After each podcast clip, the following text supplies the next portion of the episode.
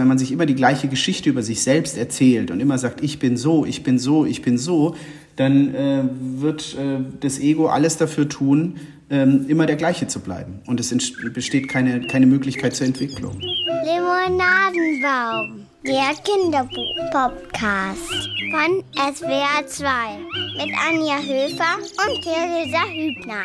Herzlich willkommen, liebe Hörerinnen und Hörer, zu einer neuen Folge des Limonadenbaums. Kinderbuchtipps für Eltern, Großeltern, Erzieherinnen und Erzieher und überhaupt alle, die gerne vorlesen. Theresa macht ein bisschen noch wohlverdienten Neujahrsurlaub und ich freue mich sehr, heute eine ganze Folge lang mit einem der besten und beliebtesten deutschen Film- und Fernsehschauspieler sprechen zu können. Oliver Wnuk ist regelmäßig in sehr unterschiedlichen Rollen zu sehen, aber er spielt nicht nur, er schreibt auch mit offenbar großer Leidenschaft Romane, Hörspiele, Essays, Drehbücher, wie zum Beispiel zu dem ARD-Film Das Leben ist kein Kindergarten, da spielt er auch die Hauptrolle, einen Erzieher. Und seit neuestem schreibt er auch Kinderbücher. Schön, dass Sie da sind. Oliver Wnuk, hallo. Vielen Dank für die Einladung. Hallo. Haben Sie selbst als Kind schon viel vorgelesen bekommen? Tatsächlich nicht, weil ich bin bei einer, ähm, also mein Vater hatte wenig Zeit und viel gearbeitet. Meine Mutter äh, kommt aus äh, Spanien, ist dann nach Frankreich übergesiedelt und ist dann als Soldatin nach Deutschland gekommen und war der Sprache äh, eigentlich, also der deutschen Sprache zumindest nicht mächtig.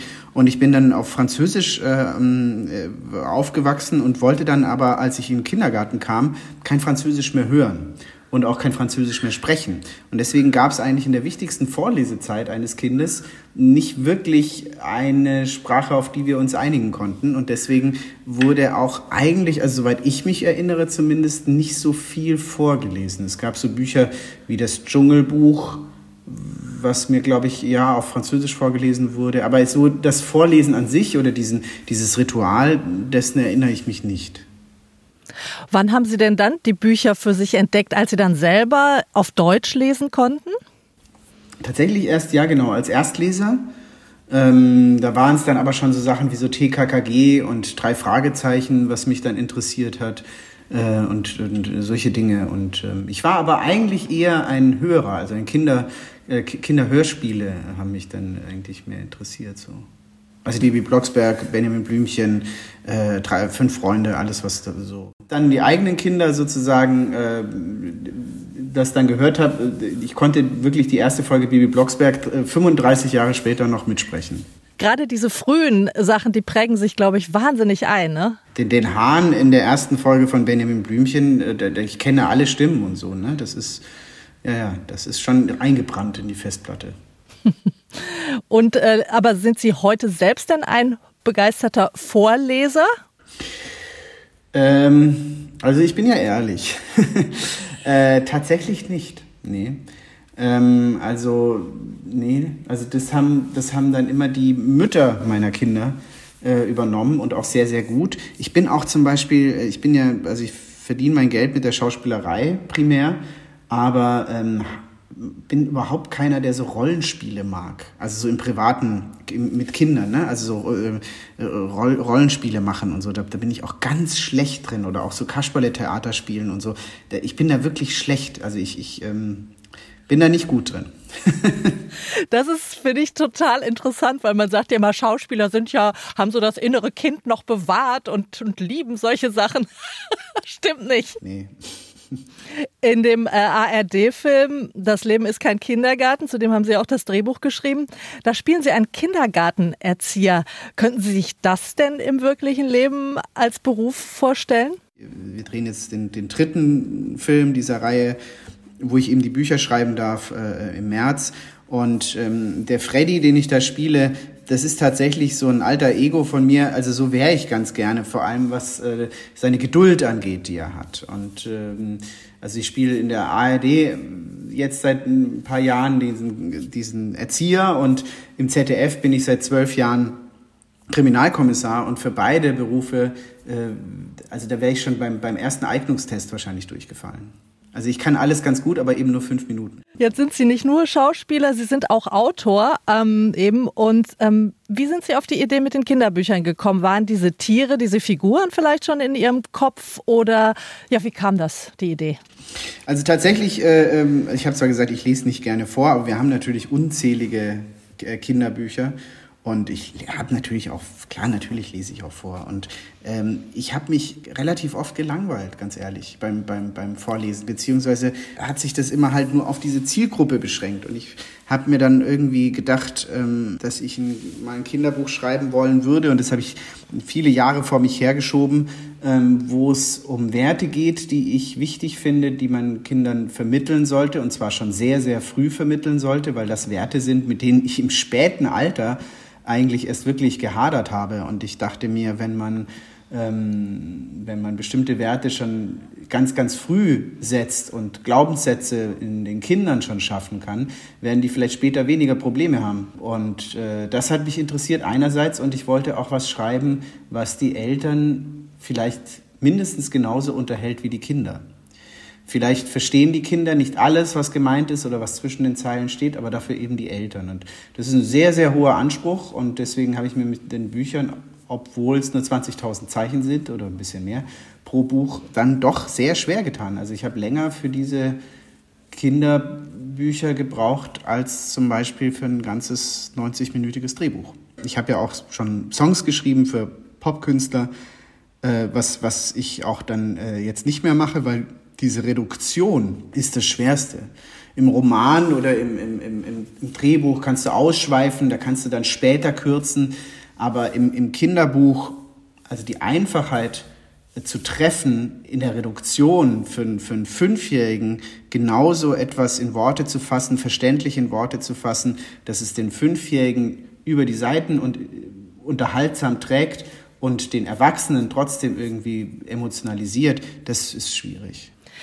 Kasi Kautz, das ist die Hauptfigur, ein kleiner Kauz, der im Wald lebt und da ereignen sich dann spannende Geschichten für Eltern und für die Kinder, stimmt. ähm, Kasi Kautz und die komische Krähe heißt der erste Band, erschienen bei Ars Edition. Da landet ein ziemlich exotisch aussehender Vogel im Wald und die Tiere geraten in Aufruhr. Was will der von uns? Der soll abhauen. Das sind so die Reaktionen. Das ist ja äh, so eine Geschichte, die vom Umgang mit dem Fremden handelt, oder? Mhm, genau, genau. Also ein, ein, ein, ein Buch äh, über Rassismus, wenn man so, so will, ja. Mhm. Mhm. Und Akzeptanz und Hilfsbereitschaft auch. Also es geht Ihnen schon um, auch um diese, um diese Botschaft, ne? Genau, also dem, der Kasi Kautz ist so der kleine äh, Waldpsychologe, der aber nicht mit dem erhobenen Zeigefinger durch die Gegend rennt, sondern ähm, seine äh, größte Qualität ist das Zuhören ähm, und äh, sich das Beschäftigen mit, mit der Furcht oder den Ängsten oder den Sorgen der Tiere, ähm, um sie zu verstehen und ähm, vielleicht ihnen auch die Zeit zu geben, sich selbst zu verstehen. Und das ist eigentlich schon mal gleich der, der größte Hauptwert, den ich finde, den es in der Kindererziehung braucht, ist äh, zuhören und zwischen die Zeilen hören und ähm, dadurch dem Kind ähm, auch äh, Selbstvertrauen und äh, Selbstwert schenken, indem man, indem man, indem man da ist und äh, das Kind in Präsenz hält. Um mal so einen Eindruck äh, zu bekommen, wie das Buch klingt, würde ich Sie bitten, einen kleinen Ausschnitt zu lesen, Seite 19 und 20. Ja,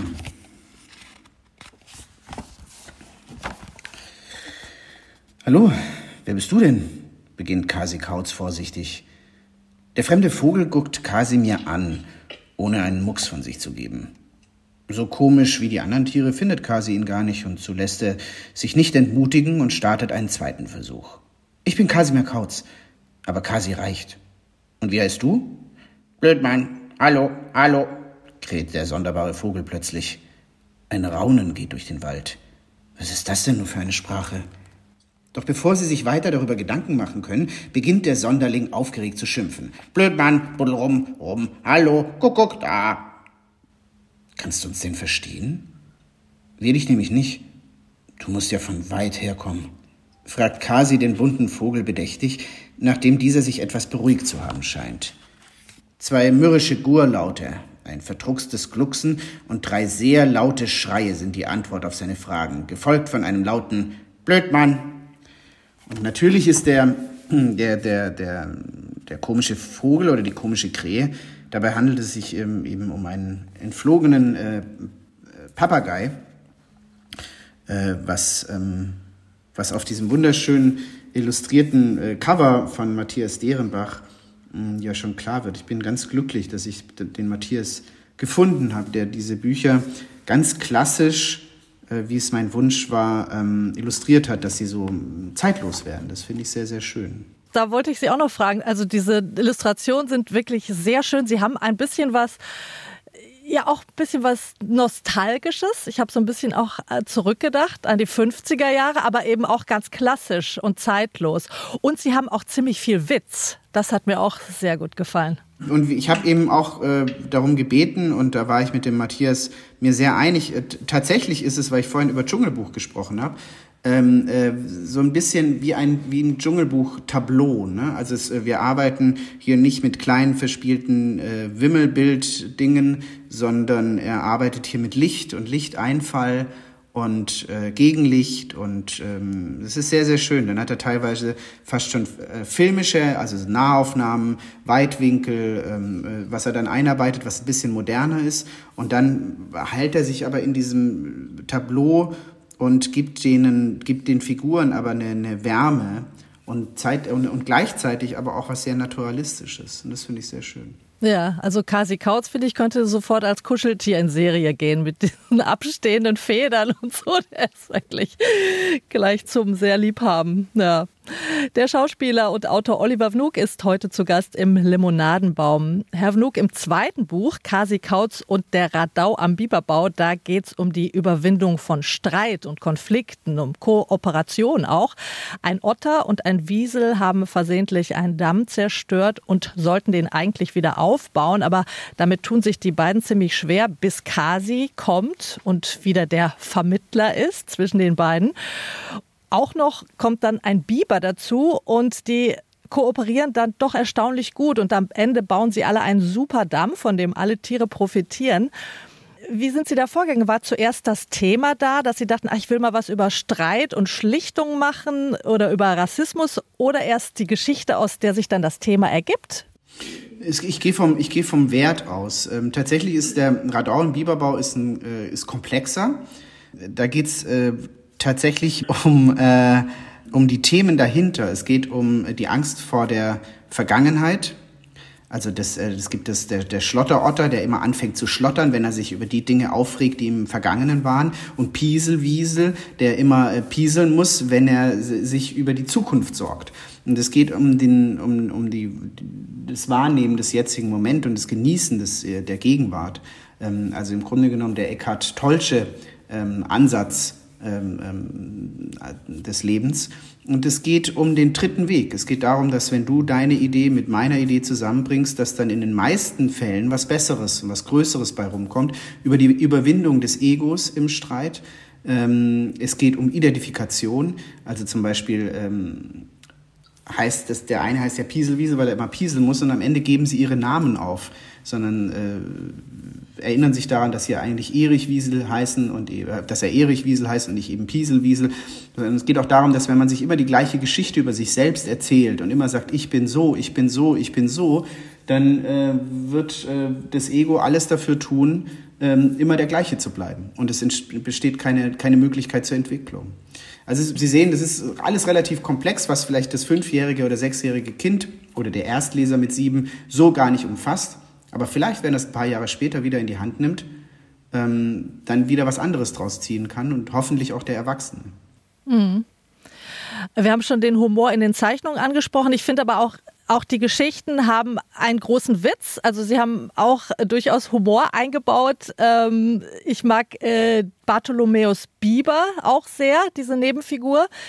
Der äh, einen Vorderzahn hat er, glaube ich, verloren, weil er auf Metall gebissen hat und äh, spricht jetzt irgendwie sehr lustig. Wasch in aller Welt war denn das gewesen. Und sowas lieben Kinder, glaube ich. Ja, wenn man, wenn ich meiner Tochter das vorlese, ist die komplett fasziniert. Auch von Dialekten und so, ja. Äh, das, so sowas Sprachspielerisches ist auch schön, finde ich, im Kinderbuch. Ja, ja, wir haben auch ein sehr schönes Hörbuch äh, aufgezeichnet, also eine CD oder eine MP3 für, für beide Geschichten. Ähm, Yvonne Katterfeld, äh, die, die Mama meines Sohnes äh, und ich und mein Sohn sogar selbst äh, äh sprechen das ein. Äh, oder unser Sohn. Und äh, das ist auch sehr schön geworden. Und Yvonne spricht ähm, außer Kasi Kautz alle Figuren. Und das hat sie mit ihrer großen Erfahrung bei etlichen Disney-Filmen, die sie schon synchronisiert hat, wirklich ganz hervorragend gemacht. Haben Sie denn äh, die Bücher auch an Ihrem Sohn äh, getestet, sozusagen, in der Entstehungsphase? Ja, habe ich gemacht, wobei bei sowas muss man immer sehr aufpassen. Also, weil das ist auch tagesformabhängig und äh, also äh, beim Sohn, nicht bei mir. Und äh, da muss man natürlich auch aufpassen, dass man sich da nicht zu sehr im Entstehungsprozess beeinflussen lässt. das stimmt, ja, ja, klar. ähm, es werden noch weitere Kasi-Kauz-Bände folgen. Stimmt das? Ja, tatsächlich. Also wir sind jetzt mit äh, der komischen Krähe innerhalb kürzester Zeit in die dritte Auflage gegangen, was natürlich äh, toll ist und, und, eine Bestätigung auch.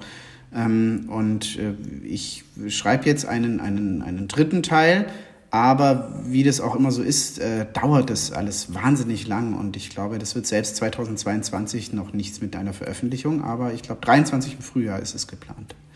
Weil der Illustrator braucht natürlich, und ist ein schwer beschäftigter Mann, der braucht natürlich viel, viel länger für die liebevolle Gestaltung als ich fürs Schreiben. Vielen herzlichen Dank, Oliver Wnuk, unser Gast heute im Limonadenbaum. Ich danke. Alles Gute. Kasi Kautz und die komische Krähe und Kasi Kautz und der Radau am Biberbau heißen seine beiden Kinderbücher zum selberlesen ab sieben oder auch schon zum Vorlesen ab fünf. Wir freuen uns wie immer über Anregungen und Ideen von euch. Bitte an limonadenbaum.swr.de. Bis in zwei Wochen dann auch wieder mit Theresa. Tschüss.